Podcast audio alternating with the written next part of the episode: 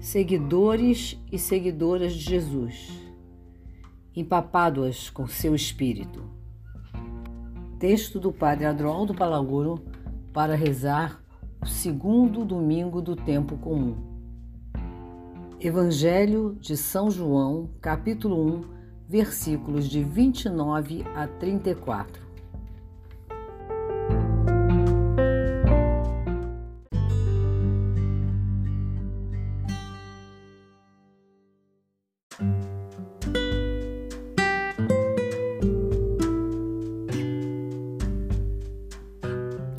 Aquele sobre quem vires o Espírito descer e permanecer, este é quem batiza com o Espírito Santo. É muito significativo que o segundo domingo do tempo litúrgico comum continue falando de João Batista. Tudo o que o evangelista João nos diz do Batista é surpreendente. Ele nos indica uma relação especial de Jesus com o João do deserto. O evangelista quer deixar claro que não há rivalidade entre eles. Por isso, nos apresenta um Batista totalmente integrado no plano de salvação de Deus. Sua missão é a de ser precursor, ou seja, preparar o caminho para o verdadeiro Messias. Recordemos que João não narra o batismo de Jesus em si, vai diretamente ao centro e nos fala do Espírito, que é o mais importante em todos os relatos do batismo do Nazareno. O evangelho deste domingo, com o qual iniciamos o tempo comum, depois das festas natalinas, nos convida a fazer uma reflexão sobre o sentido do que celebramos, sobre o que foi verdadeiramente importante nesses dias. Quem é este Jesus que nasceu entre nós? Como é esta pessoa que o Pai nos enviou? Como ele afeta nossas vidas? São as perguntas que as primeiras comunidades cristãs também fizeram a si mesmas, e são suas respostas que nos chegam nesse texto que o Evangelho de João põe na boca do Batista, saltando toda a cronologia. João Batista que nos acompanhou durante o advento e agora, ao terminar o tempo de Natal, aquele que nos diz: Ficai atentos, abri os olhos, descobrir quem é, na verdade, este menino que nasceu para nós e como tem a força do amor para libertar nossas vidas. João não fala porque ouviu dizer, nem estudou nos livros. Ele nos fala de sua própria experiência afirma que vê Jesus que se aproxima dele, que vem ao seu encontro e descobre nele algo novo que não conhecia. Descobre exatamente quem é Jesus. Esse a quem ele mesmo saiu a anunciar, mesmo sem conhecê-lo. E isso que ele vê não o deixa indiferente, afeta-o profundamente, move a tomar posição e se ressituar diante de sua missão. João Batista confessa Jesus como o Cordeiro de Deus, expressão muito familiar e significativa para o povo judeu contemporâneo de Jesus, mas não para nós. Era para eles uma clara referência à saída do Egito, ao cordeiro com cujo sangue eram marcadas as portas das casas dos judeus e os livrava da morte, abrindo-lhe o caminho para a libertação, saindo do lugar de sua escravidão para viver em liberdade. Recorda-nos o cordeiro que era sacrificado para celebrar cada ano a festa da Páscoa, este acontecimento fundamental para a vida de fé do povo de Israel. Mas João continua: Este Cordeiro de Deus tira o pecado do mundo.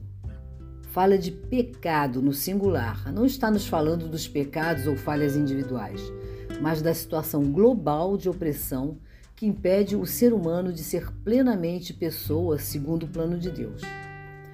Todos os demais pecados se reduzem a este, ou, em outras palavras, este pecado do mundo é fonte de todos os outros pecados. Trata-se do grande pecado raiz, presente no coração de todos, que se expressa como ruptura de relações entre as pessoas, quebra de comunhão, esvaziamento da capacidade de amar. pecado que brota de um coração petrificado, insensível e que se encarna nas estruturas sociais, políticas, econômicas, religiosas, alimentando divisão, ódio, intolerância. Este pecado do mundo apresenta vários rostos: injustiça, humilhação, violência em sentido moral e físico. Jesus tira o pecado do mundo com sua maneira de viver elegendo o caminho do serviço, da humildade, da pobreza e da entrega em favor da vida. Esta atitude é fruto de uma radical liberdade que lhe permite ser homem autêntico, eliminando de sua vida toda a opressão e anulando toda a forma de domínio sobre ele. Por isso, ele é portador da salvação radical para todos.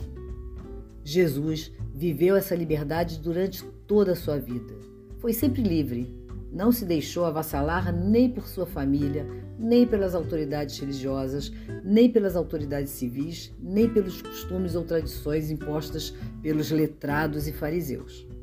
Tampouco se deixou manipular por seus amigos e seguidores, que tinham objetivos muito diferentes dos seus. Zelotas, Pedro, João Batista completa assim seu testemunho, reafirmando seu olhar contemplativo sobre Jesus. Contemplar é mais que ver, é observar com atenção, interesse e profundidade. E acrescenta que viu o Espírito que estava com ele. E esta contemplação lhe abre os olhos e descobre, na pessoa do Nazareno, o Messias do Senhor, o esperado dos profetas desvela a origem divina de Jesus quando percebe que nele está o Espírito. O Filho de Deus é quem batizará com Espírito Santo e fogo. A humanidade de Jesus está inundada do Espírito. É a humanidade do Filho de Deus, possuída pelo Espírito, guiada pelo Espírito. Jesus é, por excelência, o homem nascido do Espírito e se deixa conduzir pelo Espírito do Pai, vivendo intensamente o seu tempo presente. Tempo carregado da presença do Espírito. Por isso, tempo criativo, inspirador. Deus armou sua tenda entre nós e seu Espírito está nas entranhas de nossas vidas e nas entranhas mesmo da história da humanidade. Assim, os cristãos se deixam transformar internamente pelo Espírito de Jesus. Esquecer isso é mortal para a igreja. O movimento de Jesus não se sustenta com doutrinas, normas ou ritos vividos exteriormente. É o mesmo Jesus quem há de batizar ou empapar os seus seguidores com seu espírito. E é este espírito que há de animá-los, impulsioná-los e transformá-los. Sem este batismo do espírito, não há cristianismo. Não podemos esquecer isto. A fé que há na igreja não está nos documentos do magistério nem nos livros dos teólogos. A única fé real é a que o Espírito de Jesus desperta nos corações e nas mentes dos seus seguidores. Esses cristãos simples e honestos, de intuição evangélica e coração compassivo, são aqueles que de verdade prolongam o modo de ser e viver de Jesus e abrem espaço à ação do seu Espírito no mundo. Eles são o melhor que temos na igreja. Infelizmente, há muitos outros que não conhecem por experiência essa força do Espírito de Jesus. Vivem uma religião de segunda mão. Não conhecem nem amam a Jesus. Não o seguem porque não se identificam com ele contentam-se com algumas práticas piedosas, alienadas e autocentradas. Simplesmente creem no que os outros dizem e não experimentam em seu coração nada do que viveu Jesus. O que os cristãos hoje precisam não são catecismos que definam corretamente a doutrina cristã, nem exortações que apresentem com rigor as normas morais. Só isso não transforma as pessoas. Há algo prévio mais decisivo. Narrar nas comunidades a pessoa de Jesus ajuda a que as pessoas entrem em contato direto com o Evangelho. Ensinar a conhecer e a amar Jesus. Aprender juntos e viver com seu estilo de vida e seu espírito. João Batista aponta uma pessoa, Este é o Filho de Deus. Ele não aponta para uma religião, para uma doutrina, para um código de normas e leis. Recuperar o batismo do Espírito é a primeira missão da comunidade dos seguidores de Jesus.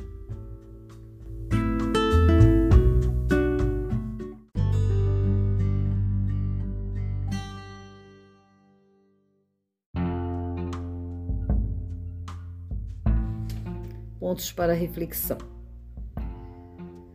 Com Jesus chega um novo tempo, um tempo decisivo para a história da humanidade. Deixar o Espírito pousar sobre nós é dispor-nos a algo grande. A missão que ele nos anima a viver é alucinante, imenso, fora do nosso tempo rotineiro.